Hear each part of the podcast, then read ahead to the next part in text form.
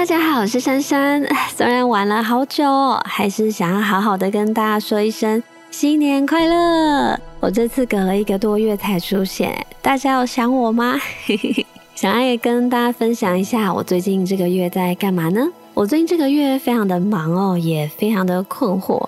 我觉得自己想做的事情有很多，可是时间却太少了。假如以自媒体来说呢？我最开始的平台有 YT、FB 跟 IG 嘛，然后上个月又开始了 TikTok。如果把 Podcast 也加进来的话呢，总共就是会有五个平台。所以我其实，在开始学习经营自媒体的第二三个月吧，就开始发现呢，我其实是没有那么多的精力可以同时经营这么多内容的。在多平台的状态之下，反而很容易让我没有办法好好聚焦在一两个主力平台。所以会有一种不管怎么做都没有办法做到最好的感觉。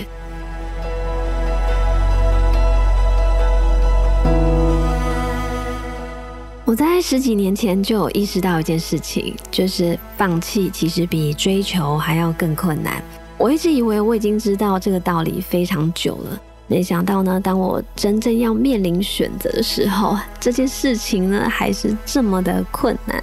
虽然我对于经营自媒体呢，真的就是一个新手小白的状态，可是我有感觉到，假如是比较知识型的走向，内容越聚焦，绝对是越好的。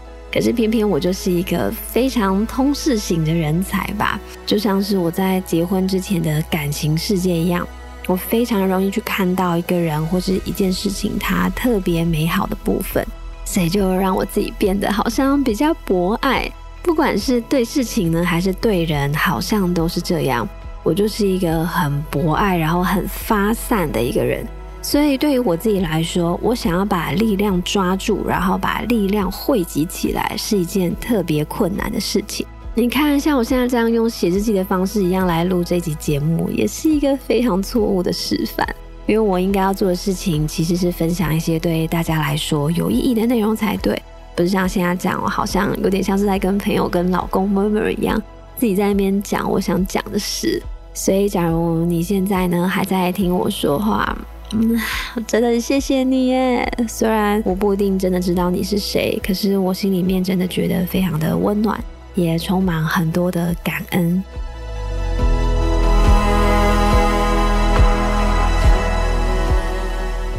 上个月呢，我因为加入了一个自由工作者的社群，然后意外从里面认识到了很多有自己在创业或是经营自媒体的前辈。嗯，不过虽然是前辈呢，他们大部分的人都比我年轻啦。不过这其实不是重点。我本来就觉得年龄这件事情其实意义性不是太大的，就跟一个人的性别一样，那些都不是重点。最有价值的是这个人的生命跟思想。常常跟年龄之间呢是没有存在太大的关系的。哎，不小心讲太远啦。我觉得现在有创业思维的年轻人真的太可怕了。像我们很多已经当爸爸妈妈，可能三十几岁的这个年纪啊，好像比较少机会可以接触到小我们十岁左右的年轻人。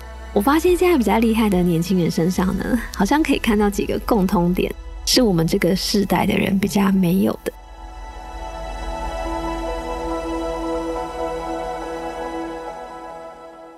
一个就是他们对数位工具的熟悉程度比我们高很多，然后第二个就是他们对商业模式的敏感度呢也更好，第三个就是他们的动作很快，然后效率很高，有可能可以同时斜杠做很多不同的事情。我觉得这些特质很有趣，然后稍微想想呢，发现其实也是非常合理的，因为小我们十岁的年轻人呢，几乎是在很小的时候就浸泡在资讯时代。那像我们那个时候啊，都马是到上大学的时候才知道要怎么样用 Google 搜寻。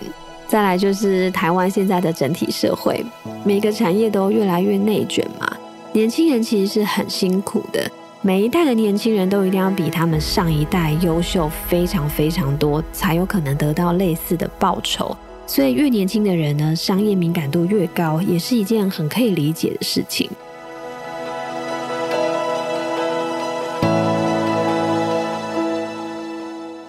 一个妈妈呢，我看到这样的情景，其实觉得非常的美好的。虽然我们没有办法去控制外面的大环境，但是我真的深刻的意识到，人类真的是一代比一代优秀。就像是我们现在很多人可能已经可以超越我们的父母一样哦，我们的孩子呢，在未来一定也会超越我们。不觉得这其实是一件很棒、很感动的事情吗？哦，我真的好感性哦，好泛滥哦，我这个人。所以现在我呢，常常跟这些优秀的年轻人相处在一起，我也觉得很快乐，然后对台湾的未来呢，充满了希望。我也很开心自己在现在少子化这么严重的情况下。我有选择加入传宗接代的行列，然后也想要推坑一下优秀的年轻人。如果你刚好莫名其妙跑来听这个妈妈频道的话呢，真的不要太排斥结婚生小孩。这么优秀的基因如果没有传承下去啊，真的太浪费了。哎，我讲这会不会被 K 啊？我居然变成那种在过年的时候大家最讨厌的那一种。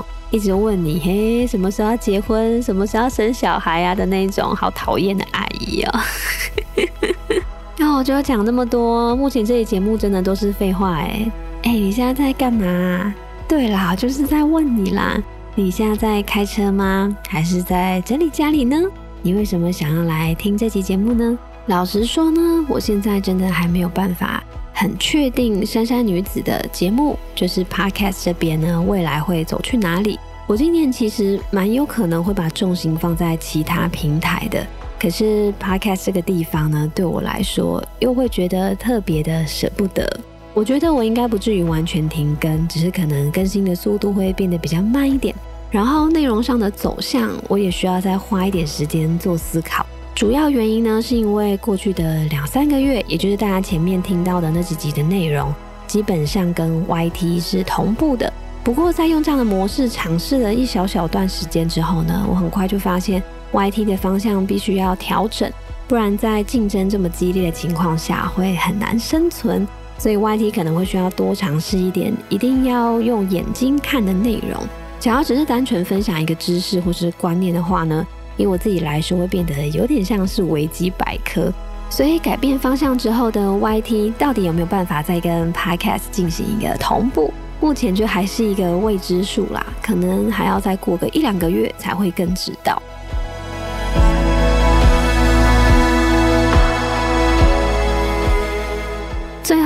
我想要再来分享一件好像比较严肃的事情。就是我非常知道，成为爸爸妈妈之后真的很辛苦，每天的时间都很少，很不够用。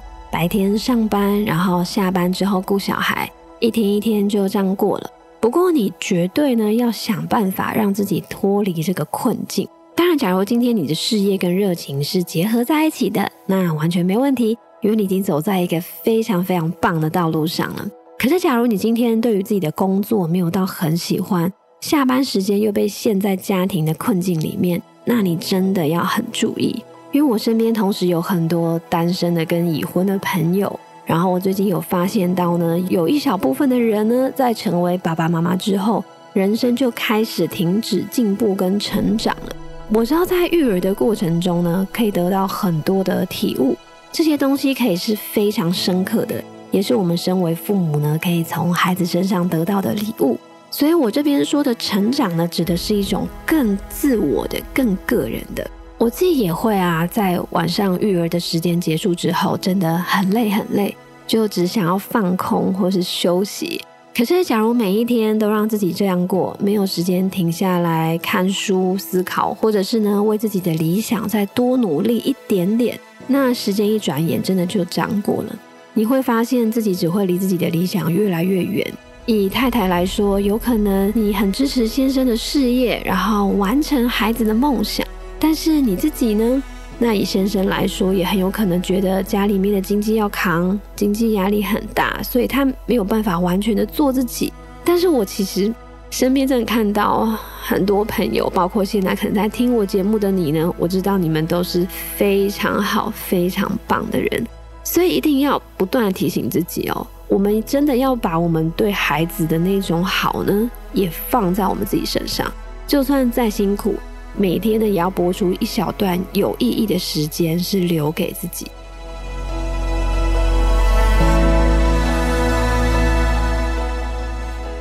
今天很谢谢你陪我聊天。假如有什么想跟我说的话呢，也欢迎大家透过各种你喜欢的方法来告诉我哦。然后呢，顺便跟大家分享一下，我大概从这一两个月开始吧，我也有开始在 Press Play 做说书的节目。那我说书的内容呢，也是以家庭亲子为主哦。我自己最近有跟朋友聊天，朋友也给我了一个很有启发性的想法哦，就他认为婚姻跟家庭这件事情呢，其实就是在处理不同类型的关系吧。首先，我们一开始是处理我们跟我们自己之间的关系，然后再多一点呢，我们可以有能力处理到我们和自己之间的伴侣关系，然后最后我们真正要处理的课题就是我们跟孩子的关系。所以它就是一个循序渐进的观念，从一个人、两个人、三个人到四个人，或是更多。所以今年在我的 IG 呢，可能也会多分享一些和关系经营有关的内容。只要有兴趣的话呢，也可以来 IG 上面找我。好了，今天大概就是先这样，那我们就下一集节目线上再见喽，大家拜拜，新年快乐！